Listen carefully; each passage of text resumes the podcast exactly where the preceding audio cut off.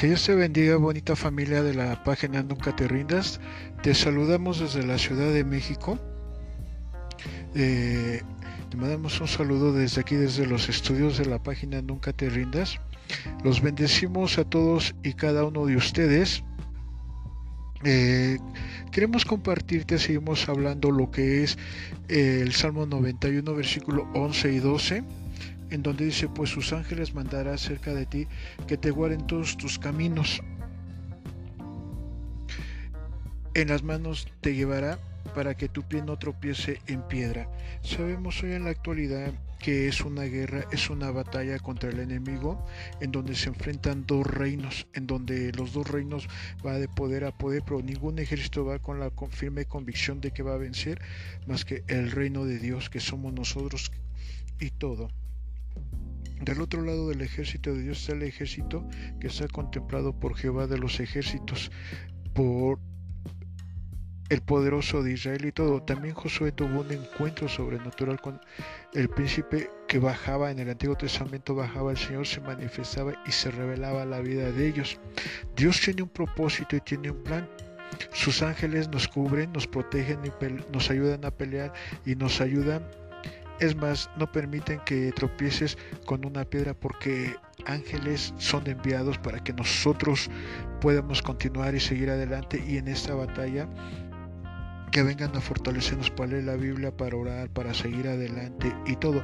Además de este ejército está la iglesia, nosotros, la autoridad que nos ha mostrado como una iglesia y por eso debemos no debemos tener miedo. ¿Por qué? Porque el Señor va con nosotros. No debemos de tener miedo al mundo, ni a la oscuridad, ni a la pandemia, porque el Señor nos dio a nosotros autoridad sobre ellos. Más grande es el que está con nosotros. Después de la batalla seguimos firmes porque su misericordia es mejor que la vida y aquí estamos. Nosotros estamos de este lado del ejército de Dios, del otro lado está el ejército del diablo. Ahí en Efesios capítulo 6 versículo 2 dice, tu lucha y tu pelea, tu batalla no es contra tu hermano, contra tu vecino, contra la persona que se sienta junto de ti o atrás de ti, ni en tu escuela, ni en tu trabajo, ni con tus padres, ni con tus hijos, ni tu esposo, ni tu esposa, o contra tu familia es contra Satanás y sus demonios, porque hay gente que te tiene envidia, hay gente que te tiene coraje, hay gente que te tiene celos porque ve lo que Dios está haciendo en ti. Y, Dios usa al que se deja usar y el diablo usa al que se deja usar. Entonces nuestra lucha no es contra carne ni sangre, sino contra principados, potestades, gobernadores de los reyes, huestes de maldad, donde destruimos todas sus obras y los derribamos y los echamos al abismo negro en el nombre de Jesús. Entonces nuestra lucha es contra las obras del diablo. La Biblia te habla del ejército del diablo, que su capitán es Satanás, es el ángel caído. Satanás gobierna este mundo y está influenciado por Satanás. En el orden, conforme en Efesios, lo, primero están los gobernadores malignos. Eh, están los principados, potestades, huestes de maldad y gobernadores de, las, de los aires, espíritus territoriales que gobiernan ciertas cosas geográficas en el mundo, en una nación. El diablo y sus demonios no son omnipotentes ni son omnipresentes. Cuando, cuando te ataca el diablo son sus demonios que los manda. El orden dispuesto del diablo que tiene que gobernar son sus gobernantes territoriales. Entonces Dios te ha dado autoridad, así como el endemoniado Gadareno cuando fue sacado los demonios, al Señor le, plació arrojarlos hacia afuera, se fueron al atado de cerdos. Tú los puedes mandar al abismo negro, a lo más profundo de la mar, bajo los pies de Jesucristo, a donde Dios te indique y todo que gobiernan sobre las naciones y eso es cuando usted viaja a diferentes naciones, se siente un ambiente diferente, se siente diferente. Pensamos que no hay dominación demoníaca, pero la actividad demoníaca a otros países ha sido, tanto en Europa, en Centroamérica son diferentes como en México. Por eso los demonios territoriales que estamos enfrentando nosotros, también encontramos en la Biblia diferentes nombres como Bersebú, el príncipe del demonio, que está encargado de su función de llevar a la gente a la lotonería, el príncipe de las moscas también, tiene que ver con la envidia, los celos, la idolatría. También encontramos a que tiene que ver con, con, el culto al yo, a la vanidad, con el culto a la pereza. Leviatán, que significa envidia. Belial es cuando hay traición. Astodeo es lujuria, depravación sexual que separa, de, que separa los matrimonios. Son principados que atacan a Starot con la guerra asegurada contra ti. Eh, está el espíritu de Mamón, el, el, amor al dinero, que es la avaricia y la apatía de lo que el enemigo hace. La apatía en el, en el capítulo 10 de Daniel nos relata cómo estuvo, intercedieron durante 21 días y parecía que no le respondía su oración hasta que finalmente le respondió y le dijo lo siguiente en Daniel capítulo 10 versículo 12. Vemos que en las dimensiones espirituales el principio de los principales del maligno que impidieron que Dios trajese la respuesta a Daniel. Y cuando tú oras va a haber opresión, oposición. Tú sigue orando diario, diario, ora y quebranta toda la opresión, la oposición, todo cerco satánico es quebrantado, toda oposición satánica se destruye, son derribados, son destruidos en el nombre de Jesús. Por eso Daniel tuvo que orar y guerrear durante 21 días. Entonces el ayuno de Daniel de 21 días de 21 días, de 3 días como puedes hacerlo en 21 días, 3 días según la indicación que a ti te dé, porque no todos los casos son iguales. Eh, eh, es una sola dieta. Hay ayunos que tú puedes hacer con agua, secos, con fruta, una cucharada de miel con polen, como tú lo sientas en tu corazón. Esos 21 días no comió Daniel, nomás comió lo necesario para sobrevivir. Yo he tenido ayunos, no han sido días, pero con una sola comida, no secos. ¿eh? Con unas... Yo conozco gente que sí hace ayunos de 40 días y 40 noches secos. Mis respetos para ellos. Entonces, durante 21 días hubo una oposición, pero vino a ayudarlo Miguel, el arcángel de Dios. Miguel es un príncipe que está enfrente de... está para apoyar y para que él, venga a ayudar en tu oración, la respuesta de él fue contestada. Entonces, cuando tú oras, le pides a Dios que Él te ayude, porque Él lo va a hacer. Muchas de nuestras oraciones tienen respuesta, pero hay que resistir porque es una guerra, es una batalla, pero Dios te da la fuerza, te da la estrategia cada día. Es una guerra espiritual que tenemos que arrebatarlo y apropiar las bendiciones en lugares celestiales. Entonces el ejército satánico se opone a tus oraciones. Satanás y los gobernadores del mundo invisible, las huestes de maldad, personas que están siendo usadas por el enemigo para atacar. ¿Cuáles son esas personas que están siendo usadas por el enemigo para atacar esas huestes de maldad que están destruyendo las iglesias en China, las iglesias cristianas, la persecución que hay en Corea del Sur, la persecución que hay en la India, la persecución que hay en África sobre el cristianismo, la persecución que hay de perseguirlos y matarlos y colgarlos?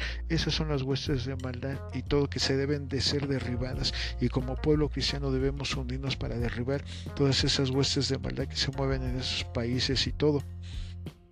También son los brujos, los hechiceros, los nahuales, los espiritistas, todos aquellos que se oponen a la iglesia cristiana que tienen el espíritu del anticristo. Anticristo es anti Jesús, y hay otro que es el anti-Espíritu Santo. Pero poco a poco te vamos a ir enseñando todo eso. Después de eso están los demonios que son espíritus flotantes y están buscando un cuerpo para entrar a ellos. Por eso no podemos abrir puertas. Si ya Dios nos perdonó y estamos en el cristianismo, ya no puedes volver a la vida antigua porque se abre un por, una puerta y una puerta es un portal al inframundo y entran los espíritus flotantes porque andan buscando dónde habitar hay dos ejércitos, el de Dios y el del diablo. La Biblia habla de dos reinos nada más, no más. El ejército del diablo usa a quien se deja usar para, para detener a la iglesia de Dios, trayendo chismes, divisiones y calumnias, e intimidando a la gente, amenazando a la gente y todo. Trae el enemigo en medio de nosotros para dividirnos y separarnos, para que nunca lo que hace es que se meten en las iglesias, se meten en las familias y, no los detectan porque no hay un espíritu de discernimiento, trae división a las iglesias, trae división a las familias, que nunca se vuelvan a hablar, que siempre toda la vida se estén peleando y nunca vuelvan a tener comunicación y todo. Entonces tenemos que tener mucho cuidado con los brujos que se infiltran en las familias y en las iglesias. También ellos diezman, también toman estudio, pero son mensajeros satánicos que fueron enviados para destruir hogares e iglesias y tenemos que estar al pendiente de todo eso separa y vayan a separar los matrimonios que los lleven a pelear con la esposa, el esposo con los hijos y los hijos con los papás. El, ese es el propósito del diablo y destruir las iglesias. Que pidan divorcios. Ahorita con lo de la pandemia quisieron destruir las iglesias, se abrieron más casas, pero también se cerraron los cabarets, las discotecas, los centros donde venden tantas cosas. Pero ahí se va a manifestar también el poder de Dios, jalar esa gente, ir y arrebatárselos a Satanás. Entonces hay, hay peleas, traen peleas entre las familias que se divorcian, también quieren destruir los hogares y a los hijos. Por eso usted y yo tenemos que estar cubriendo diario a nuestros hijos, diario. Cubrirlos con la sangre de Cristo y derribar todo ataque, contraataque satánico, todo lo que hayan fraguado en lo secreto y en lo oculto, en barrancas, en cuevas, en panteones, en edificios, en montes y en cerros, quedan inoperantes, quedan destruidos, quedan deshechos, porque no tienen poder sobre nuestra vida, porque más grande es el que está con nosotros que el que está con ellos. Y todo. Eh, quieren destruir todo, familias, personas, hogares, iglesias. No quiere ver a familias unidas quiere destruirlas en su objetivo, es su objetivo de Satanás y no que no sonrían, que no se unan y, y que no ni estén comiendo juntos ni caminen juntos y todo. Dentro de su propósito de la división de la iglesia, de la familia, los hogares, quiere dividir iglesias, quiere dividir equipos de trabajo, eh, quiere sacar a la gente de la iglesia también dividirlos de otros con otros cristianos y sacar a las familias cuya arma es la mentira. Acuérdate que todo el que miente e, es hijo de mentira, porque el padre de mentira es Satanás. Entonces cuya arma es la mentira. El diablo es el padre de la mentira y todo. En Juan capítulo 8 versículo 44, eh, eh, el diablo es el mentiroso, es el, tiene el arte de mentir. El diablo siempre te va a atacar con mentiras y va a atacar tu mente con mentiras, con dardos con pensamientos eh, eh, que, que tú estás en contra de Dios o que Dios está en contra de ti, que tus oraciones no son oídas, que el mundo se va a acabar. Todo esto, eso es del diablo. Y, y, te sientes tú como, ¿cómo que Dios te ama? Dios no te oye, Dios no, no quiere, Dios no oye tus oraciones. Cuando tus pensamientos vienen así es que el enemigo te está atacando, cubre tu mente, tu subconsciente, inconsciente, asiento moral, intuición, eh, tu voluntad, tus emociones y tu intuición con la sangre de Cristo. Dios, entonces Dios es el Padre.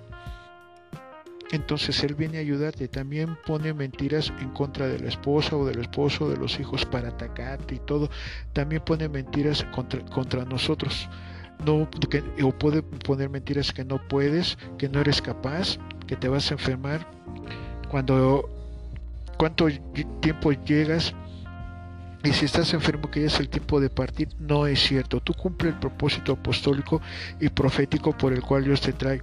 Todo esto son dardos, flechas favoritas y forzadas en ocasiones y calumnias en contra de, de los cristianos de tu vida hay celos, hay contiendas, malos, malos entendidos, traiciones, hay sexo, hay adulterio, lujuria, pornografía, intimidación. Todo esto lo usa el diablo para atacar a, a las familias, para que tú no ores, para que no te concentres en la Biblia.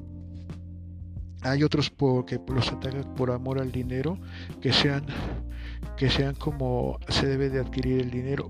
Problemas financieros trae a sus vidas, trae pobreza, quebrantar. Cuando hay pobreza hay miseria escasez, quebrantar toda hechicería de ruina y todos los trabajos que han hecho contra ustedes. Todo tiene que ver con la mentira.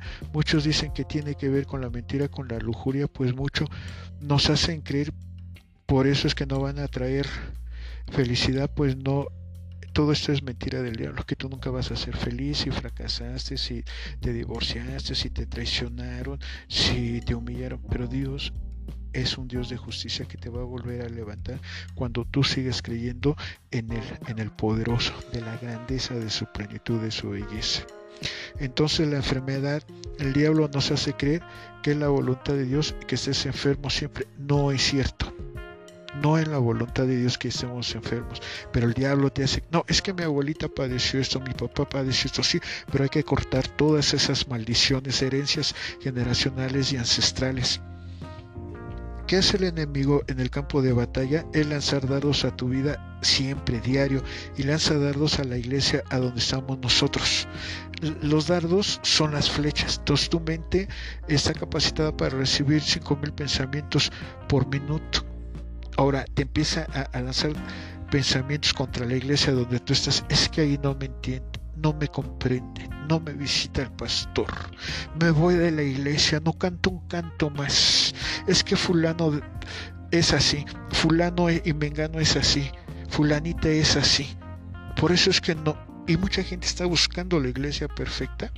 Y en lo que busca la iglesia perfecta, ya el diablo los sacó de la cobertura y ahí los destruye y los acaba. O ya están espiritualmente deshechos. ¿Qué es el enemigo? ¿Qué hace el enemigo en el campo de la batalla? El lanzar los dardos. Lo hace de una manera muy estratégica. El diablo nos ha estudiado a nosotros durante muchos años. El diablo sabe cuáles son tus debilidades cuáles son tus inseguridades, cuáles son tus miedos, cuáles son tus temores, cuál es tu depresión. Conoce nuestro pasado. Es aquí a donde más ataca a través de tu pasado, del recuerdo, lo que te hicieron. Entonces el enemigo te trae el día, la hora y la fecha en que te hicieron, en que te hirieron, en que te lastimaron ya se cuenta que como si te apretaran la tecla de, la computadora, viene y pasa toda la información. No, esta me la pagan. No, no me hubieran hecho esto. No saben de la alacrán que se dar. Todo eso es del diablo. Eso es mentira, es engaño.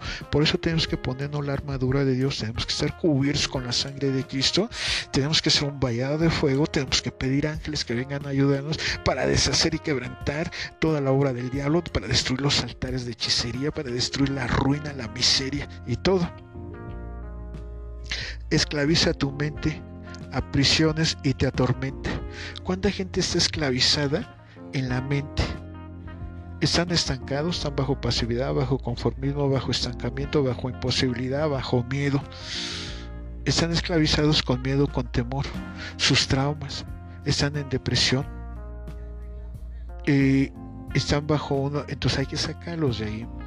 Que Dios renueve su mente y que haga un cambio en su mente y que Dios obre de una manera poderosa en ellos. Eh, hermanos de la bonita página, nunca te rindas, que Dios me les bendiga.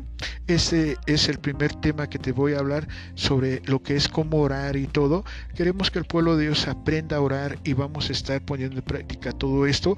Y voy a, más adelante voy a empezar a orar más todavía y quiero que ustedes vayan repitiendo para que vayan aprendiendo cómo orar y todo. Pueblo de Dios, que Dios te bendiga y podemos decir que hasta aquí la diestra de Jehová ha sido con nosotros. Bendición, pueblo de Dios.